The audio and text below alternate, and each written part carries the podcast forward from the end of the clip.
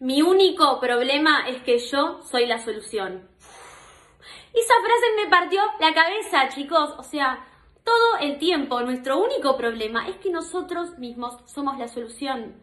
Si seguís pensando que la solución no depende de vos, si seguís pensando que el problema es algo de afuera, vas a estar todo el tiempo sintiéndote impotente ante tu vida y ante las situaciones. Primero qué depende de vos. Y si no depende de vos, simplemente no te hagas cargo. Y pregúntate qué sí depende de vos en tal caso. Y si depende de vos, ¿cómo puedes solucionar eso?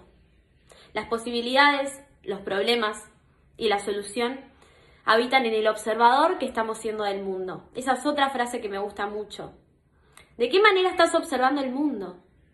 Elegí ver posibilidades, elegí ver soluciones antes que problemas. Pensalo.